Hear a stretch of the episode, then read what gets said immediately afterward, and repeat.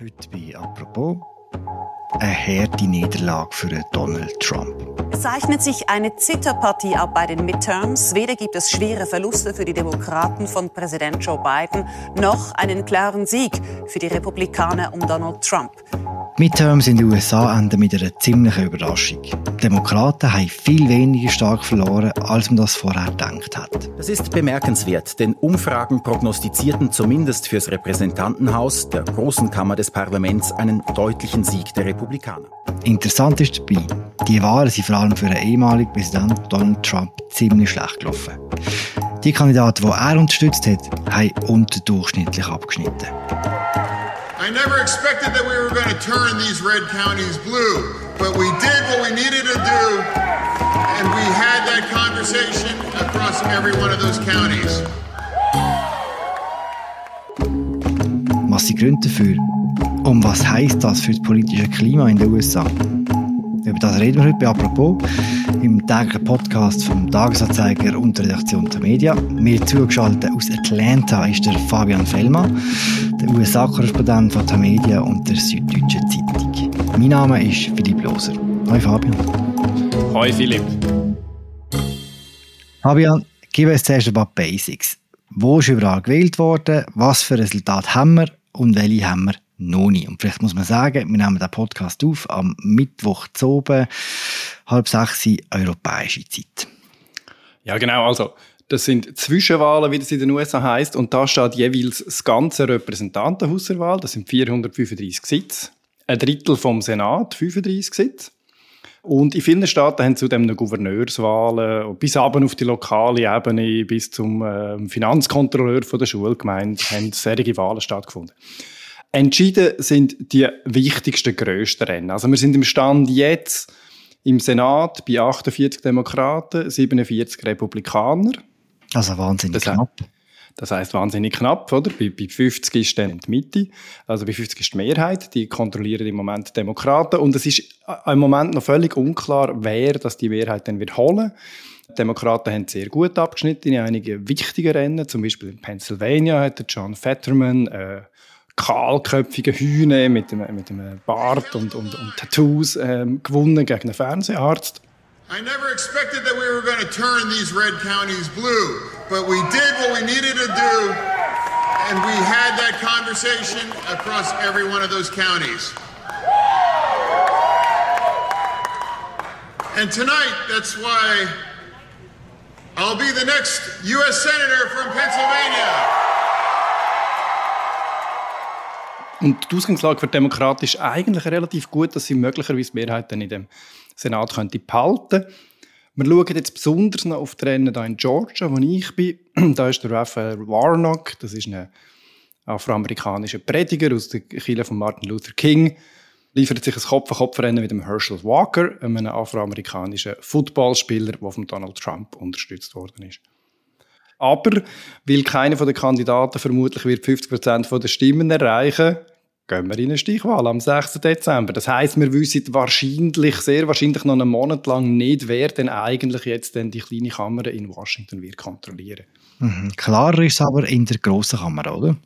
Im Repräsentantenhaus ist es klar, die Republikaner werden sehr wahrscheinlich die Mehrheit übernehmen. Sie haben schon 198 Sitze auf sich, die Demokraten sind bei 174. Wir sind noch bei ein paar Unentschiedenen und in den meisten von denen haben die Republikaner die Nase vorne, so dass es wirklich so aussieht, als ob die Republikaner die Mehrheit übernehmen und irgendwo um ein Dutzend Sitze gewinnen. Das ist für die Republikaner ein sehr schlechtes Resultat. Ähm, historisch bei den Zwischenwahlen hat die oppositionelle Partei halt 20 Sitze, 30 Sitze, 50 Sitze, 60 Sitze. Also wenn die Republikaner jetzt eine knappe Mehrheit im Repräsentantenhaus holen können, ist das ein sehr gemischtes Resultat. Warum das Resultat so gemischt oder eben schlecht sogar, kann man sagen, ausgefallen ist, über das reden wir später noch. Mich würde zuerst interessieren, was bedeutet das jetzt konkret, wenn im Repräsentantenhaus die Republikaner nicht die Mehrheit haben? Was heißt es auch für die Handlungsfähigkeit von Joe Biden, im Präsident? Es beschneidet die Handlungsfähigkeit von Joe Biden und genau darum funktioniert das amerikanische System ja so. Man, man tut zwar den Präsident immer in alle Himmel aufheben, aber letztlich will man eigentlich nicht, dass der zu mächtig wird. Darum tut man ihm in der Regel ein Parlament gegenüber, wo von der anderen Partei ist, damit die ihn kontrollieren. Wenn jetzt die Republikaner das Repräsentantenhaus kontrollieren, können sie in beiden ziemlich zusetzen. Erstens mal gibt es kein neues Gesetz, ohne dass beide Kammern zustimmen. Das heißt, wenn die Republikaner eine Kammer kontrollieren, können sie alles blockieren, was ihnen nicht passt. Zweitens können die Republikaner im Joe Biden beim Budget stark reinfunken. Sie können ihm einfach das Geld nicht geben, um das zu machen, was er machen will. Sie können dort Herd auf Herd spielen. Ob sie das wirklich werden machen, wissen wir jetzt noch nicht, aber der Biden wird auf das müssen Rücksicht nehmen, wird mit den Republikanern müssen verhandeln, wenn er Budget braucht. Zudem werden die Republikaner jetzt eine ganze Reihe von Untersuchungsausschüssen starten. Sie werden dann Joe Biden seinen Sohn unter die Lupe nehmen, sie werden den Afghanistan-Abzug unter die Lupe nehmen, Covid-Politik. Mit dem wenn sie einfach viele negative Schlagzeilen generieren, die in Biden dann eine äh, Kandidatur bei den nächsten Wahlen würden erschweren. Das heißt, Midterms sind so wichtig, weil der ganze politische Prozess und wer Sagen hat, wie kann ändern denn in diesem in dem Moment. Genau, und in der Regel auch tut ändern. Eben, man, man wählt den Präsidenten und zwei Jahre später wählt man einen grossen Teil vom Parlament neu. Und das ist genau von den Gründungsvätern von der amerikanischen äh, Republik so gedacht, dass die einander eben ausbalancieren, kontrollieren, dass niemand zu mächtig wird. Du hast gesagt, Midterms sind generell Korrekturwahlen, also die Partei, die nicht im Weißen Haus sitzt, die gehen meistens. Jetzt in diesem Fall hat der Republikaner viel weniger fest gewonnen, als man das vorher gedacht hat. Was sind denn die Gründe für das? Es gibt mehrere Gründe. Die eine ist, ist mal bei den Themen. Der Supreme Court, das oberste Gericht, hat im, im Juni das Recht auf Abtreibung abgeschafft. Das hat Demokraten elektrisiert. Das sieht man bei der Umfrage vorher gesehen. Das sieht man jetzt auch bei den Exit Polls. Das sieht man auch in verschiedenen Staaten, wo das Abtreibungsthema konkret herum war. Ja, zum Beispiel in Kentucky, dort hat das Recht auf Abtreibung aus der Verfassung vom Staat gekippt werden. Die Leute haben das nicht wollen, obwohl das sehr ein konservativer Staat ist. Das hat den Demokraten sicher geholfen. Und bei den Republikanern gibt es übrigens bereits Verschwörungstheoretiker, die sagen, der Supreme Court hat doch extra die Entscheidung in diesem Jahr kurz vor der Wahl gefällt, um irgendwie den Republikanern das Leben schwer zu machen. Ist ein bisschen absurd. Das Zweite ist die Kandidatenauswahl.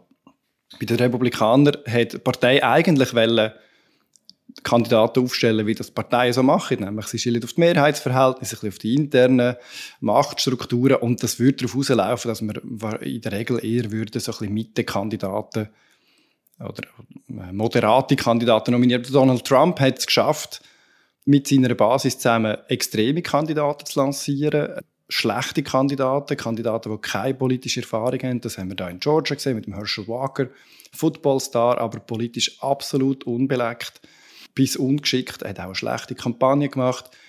Äh, das haben wir auch in Pennsylvania gesehen, wo der Fernseharzt Mehmet Oz verloren hat gegen, John Fetterman im, im Senatsrennen.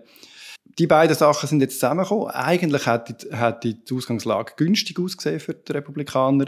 Die Teuerung ist hoch, äh, die Wirtschaft läuft nicht so richtig. In aller Regel gewinnt dann die Partei, die nicht den Präsident stellt. Haushoch. Das haben die Republikaner verpasst. Und ich glaube, wir wissen beide, wenn wir das anlasten Well, thank you very much, everybody. This has been a very exciting night. We have uh, some races that are hot and heavy, and we're all watching them here. Jetzt reden wir in diesem Fall über Donald Trump, oder, Fabian? Ganz klar. Für ihn ist es so richtig schlecht gelaufen gestern. Er ist zwar vor Kameras gestanden und hat gesagt, also wenn die Republikaner die Wahlen gewinnen, dann ganz sicher wegen ihm. Und falls sie verlieren, sei es dann ganz sicher aber nicht sein Fehler. Wouldn't that be funny if we were better on the general election than the nominations themselves? Ist das sein Fehler oder ist das nicht sein Fehler? Ja, natürlich ist es sein Fehler. Also in Georgia sehen wir das ganz genau. Ähm, die Republikaner haben da einen Gouverneurskandidat gehabt, Brian Kemp, der gegen Stacey Abrams, eine schwarze Bürgerrechtsikone, antreten ist. Der Camp hat sie haushoch geschlagen. Wirklich sehr deutlich. Das ist ein moderater Republikaner, der ihm Donald Trump bei den letzten Wahlen die Stirn geboten hat und sich geweigert hat, bei den Wahlmanipulationen mitzuhelfen. Hat gesagt, nein, es ist alles richtig gelaufen. Er hat locker gewonnen. Der Herschel Walker hingegen hat über 100.000 Stimmen weniger geholt als der Camp. Und das kann man niemand anderem anlasten als im Donald Trump und seiner Kandidatenauswahl wo dazu geführt hat, dass dann eben Kandidaten gekommen sind, die Donald Trump zwar mag, die aber eben nicht gute Kampagnen führen. Hm. Kann man es denn direkt auch auf Donald Trump münzen? Kann man sagen, es gibt offensichtlich Republikaner, gemäßigte Wählerinnen und Wähler, die genug haben von ihm? Ja, die gibt es ganz sicher. Also man, man sieht das bei, bei den Wahlen in ganz republikanischen Bezirken jetzt, die sind auch sehr, sehr republikanisch gewesen. Bei, ähm, in Bezirken aber, die ein bisschen gemischter sind und wo mal links, mal rechts wären, mal Demokraten, mal Republikaner, dort haben die Republikaner schlecht abgeschnitten, wenn sie extreme Kandidaten aufgestellt haben. Das ist hauptsächlich im Donald Trump sein Fehler. Man muss aber auch sagen, Demokraten haben bei den Republikanern mitgemischt, dass so extreme Kandidaten gewählt worden sind. Sie haben zum Beispiel Fernsehwerbungen geschaltet bei den Vorwahlen, wo für den extremer republikanischer Kandidat war, in der Hoffnung, dass sie dann am Wahltag gestern es einfacher haben, um den zu schlagen. Und das hat sich jetzt auch bewahrheitet. Die Strategie hat weitgehend funktioniert. Der Russlandchef der Süddeutschen Zeitung, der Stefan Cornelius, hat in seinem Leitartikel geschrieben, es gäbe einen Dreikampf in den USA, und zwar zwischen Demokraten, Republikanern und Trumpisten. Siehst du das auch so? Ja, der Dreikampf wird in der nächsten Zeit stattfinden und es ist noch nicht absehbar, wo der wird enden. Es gibt Serien, die sagen, das könnte der Anfang sein vom Ende der Trumpisten. Das Szenario wäre, der Donald Trump kommt nochmal als Kandidat für die Präsidentschaftswahlen 2024, geht in die republikanischen Vorwahlen und verliert dort. Hm. Weil möglicherweise die Leute eben finden, ein anderer Kandidat hat bessere Chancen, eine Mehrheit zu holen. Und was macht denn der Trump? Gründet er eine neue Partei? geht er als wilder Kandidat und ver vermeiset der Republikaner so den Wahlsieg. Das wäre die absolute Rache. Bei ihm ist alles denkbar, alles möglich. Mir scheint es wahrscheinlicher, dass sich die Konflikte auf eine andere Art lösen und der Trump dann eben irgendwann doch sich muss hinter der Ron DeSantis stellen. Das ist wahrscheinlich im Moment seine grösste parteiinterne Rivale. Der hat am Dienstag ein sauberes Wahlresultat gemacht in Florida, ganz deutlich die Wahl als Gouverneur wieder gewonnen. Und er ist jetzt eines auf einer von diesen neuen Hoffnungsträgern und einer, der im Trump könnte am gefährlichsten werden. Und innerhalb von der Republikanischen Partei wird es jetzt ganz sicher einen Machtkampf geben in den nächsten Monaten und Wochen. Donald Trump wird etwa in einer Woche seine Kandidatur verkünden, nimmt man an. Er hat zumindest auf das hingedeutet, am 15. November. Und das probiert er natürlich zu machen, um möglichst schnell die Reihe zu schließen und ausschließen, dass ihm andere gefährlich werden können. Aber ich glaube, mit dem Wahlresultat kann er wo, wo, er, wo jetzt am Dienstag entstanden ist, mit dieser Niederlage für seine Kandidaten kann er sich die Mitbewerber nicht vom Lieb halten. Es gibt viele Leute in der Partei, die Trump nicht mögen, die gerne einen anderen Kandidat gesagt die weiter jetzt Morgenluft und die werden alles daran setzen, um jede Chance jetzt können nutzen, den Trump eben zu entsorgen. Aber eben am Schluss ist es Donald Trump und wir weiß es nie so genau. Nein, man weiß es nicht so genau. Und auch wenn sich das republikanische Establishment gegen ihn wird wehren, ist nicht klar, was denn passiert, was die Wähler machen. Es ist durchaus denkbar, dass in der Vorwahl der Donald Trump bei den Republikanern gewinnt und sich so als Kandidat nochmal der Partei aufzwingt fast. Es gibt viele Beobachter, die das für unwahrscheinlich halten, jetzt nach dem Wahlresultat vom Dienstag.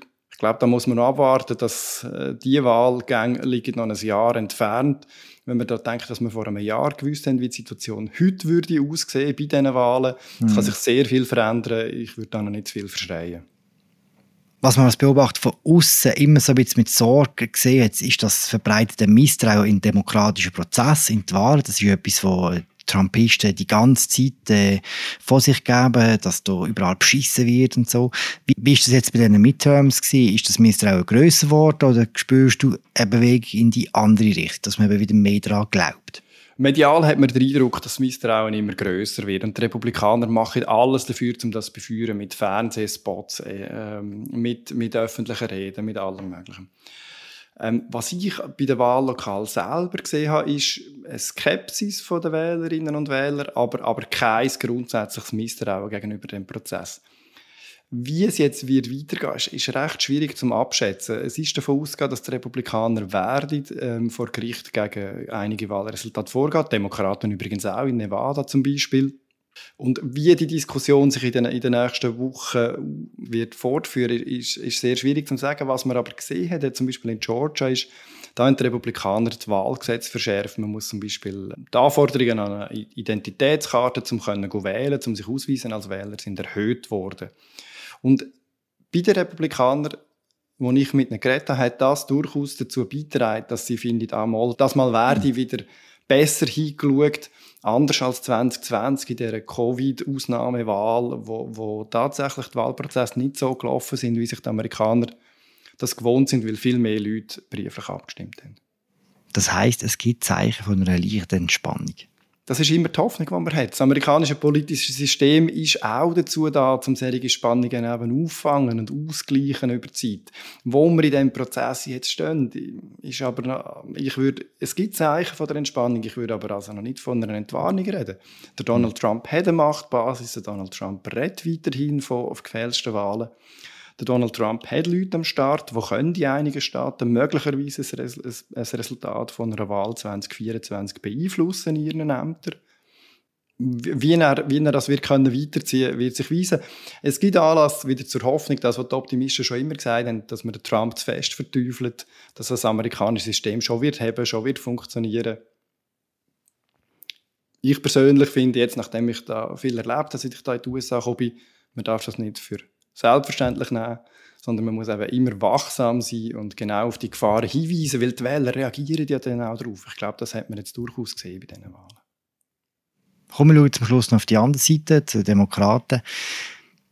Was heißt jetzt die recht erfolgreiche Wahl für äh, Joe Biden, für den Präsidenten? Seine Position ist, ist mal gestärkt worden, vor allem was seine Entscheidung dann für die Präsidentschaftskandidatur 2024 angeht. Das äh, gerüchteweise oder das Weiße Haus schickt immer deutlichere Anzeichen dafür, dass er Joe Biden wird wählen kandidieren, dass er nochmal wird wählen kommen, vor allem falls er Trump nochmal kommt. Allerdings ist das schon nur eine vorübergehende äh, Entspannung für die beiden. Ähm, auch bei ihm kommt jetzt dann die heikle parteiinterne Debatte, mit wem geht man eigentlich in die Präsidentschaftswahlen 2024? Das wird Flügelkämpfe auslösen. Der Biden ist ein moderater, ein, äh, eher ein Mittepolitiker. Der linke Flügel wird verlangen, dass jemand Linkers aufgestellt wird und wird darauf hinweisen, dass durchaus linke Kandidaten wie ein Fetterman eben haben können gewinnen jetzt bei diesen Wahlen. Und, und dann ist einfach durchaus auch die Altersfrage. Der Joe Biden ist 80, äh, wird jetzt gerade 80 in zwei Wochen. Und ob er nochmal vier Jahre Amts, ob er nochmal eine ganze Wahlkampagne und, und dann auch nochmal vier Jahre Amtszeit mag durchstehen, ist alles andere als gegeben. Und die Diskussion kommt jetzt auf ihn zu, ganz egal wie die Wahlen ausgegangen sind. Danke, Fabian. Danke, Philipp. Ich empfehle allen auch herzlich unseren Amerika-Podcast, der sich logischerweise auch mit den Midterms beschäftigt. Fabian ist dabei, Isabelle Jacobi, der Christoph Münger und der Martin Kilian. Wir euch die Episode gerne verlinken. Dann die ganze Berichterstattung zu den Wahlen findet ihr auf unserer Webseite und in der Zeitung natürlich. Und wir hören uns morgen wieder. Danke fürs Zuhören. Ciao zusammen.